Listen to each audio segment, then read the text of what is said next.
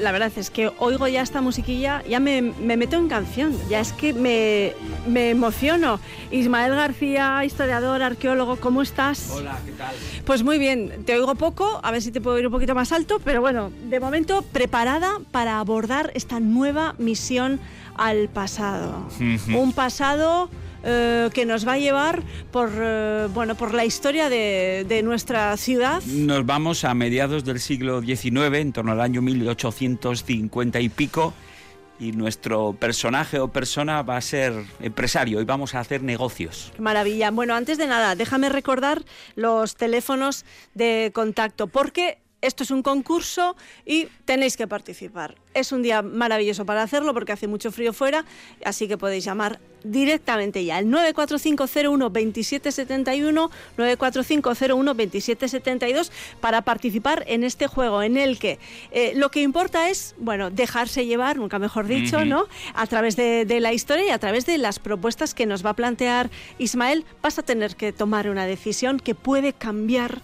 Eh, la historia de Vitoria. Eso es, el destino de, en este caso, de, de la capital alavesa.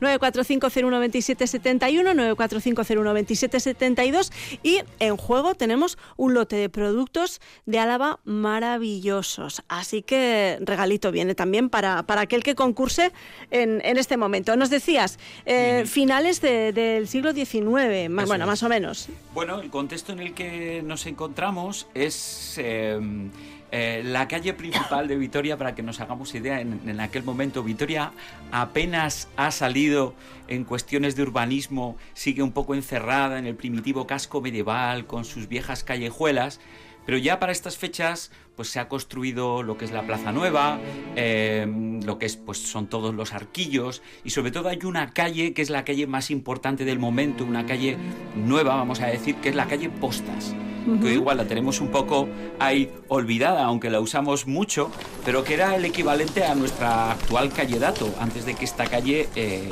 existiese, ¿no?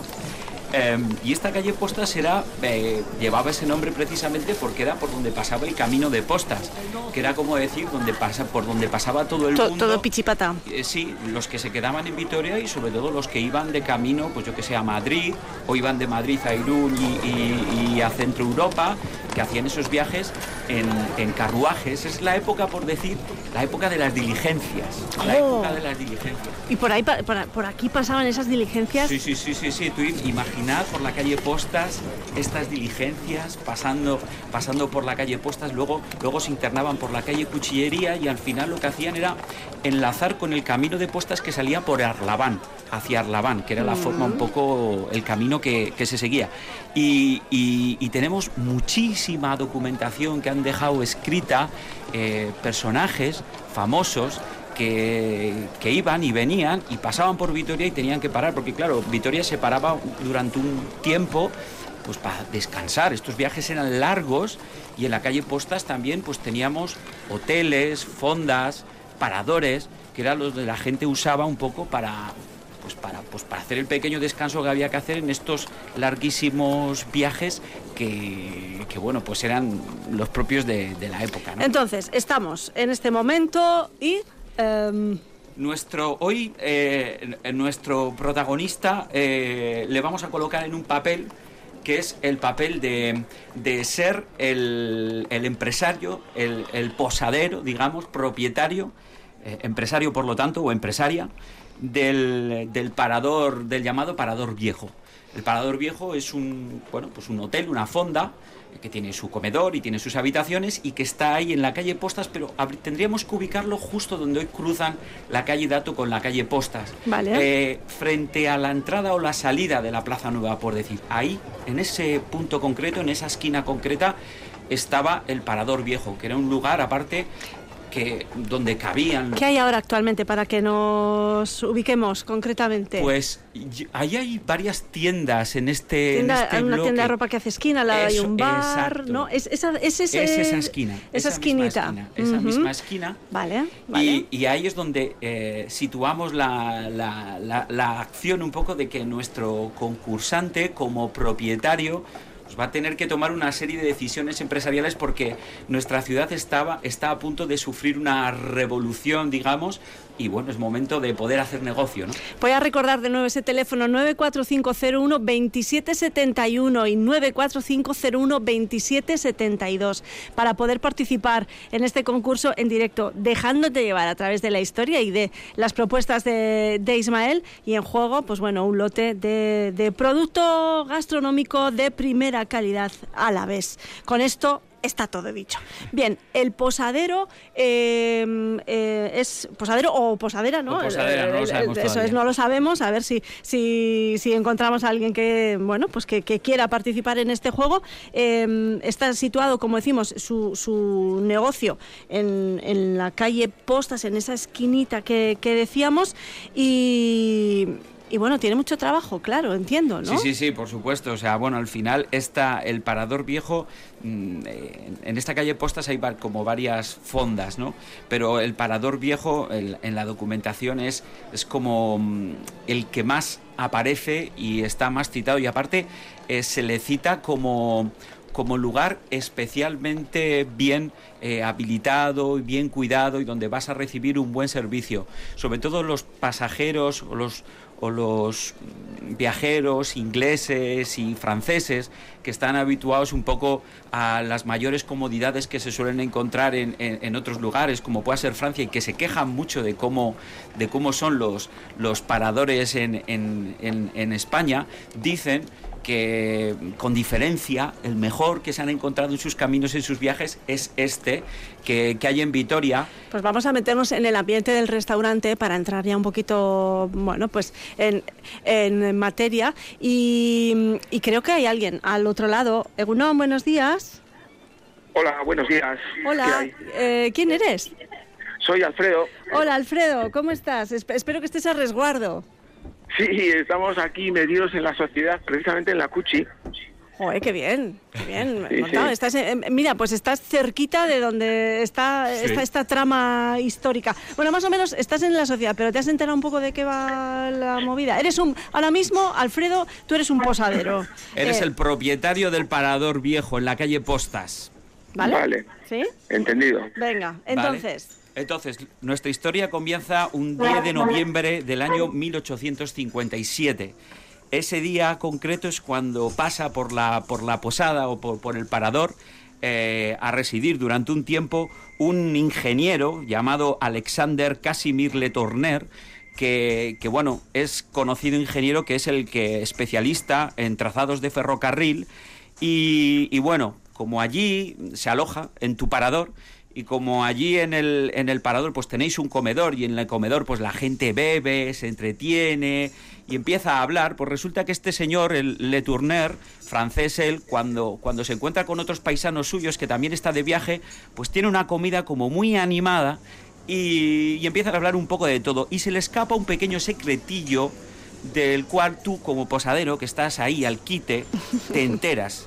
Tú ves que sabes un poco de francés y te enteras. Y lo que te enteras es que este, este ingeniero está de paso por Vitoria, no por casualidad, porque hay plan, existe el plan de traer el tren a Vitoria, el tren va a pasar por Vitoria y eh, él está hablando de cuál es el punto exacto donde se va a colocar la estación de tren. El plan que tienen ellos, su empresa, de dónde va a ir colocada la estación de tren, lo cual es una información valiosísima si supiera este posadero dónde, no, con vista al 2024, dónde está actualmente la estación de tren, diría, ¡buah! Exactamente, porque claro, imagínate desde el punto de vista urbanístico y tal, ¿no? Entonces, tu dilema es el siguiente, tu dilema es el siguiente.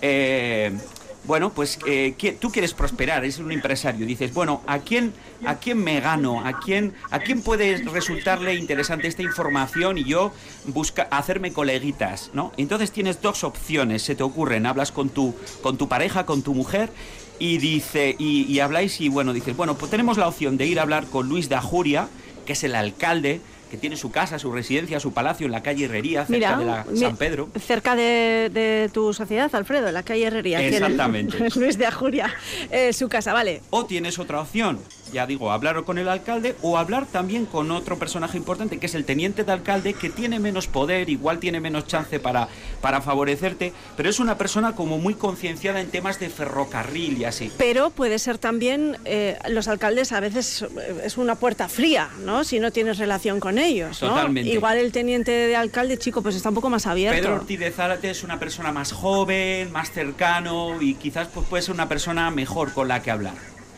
Eh, Alfredo, ¿con qué te quedas? Pues yo me quedaría con el teniente de alcalde. Va. Sí, sí, sin duda.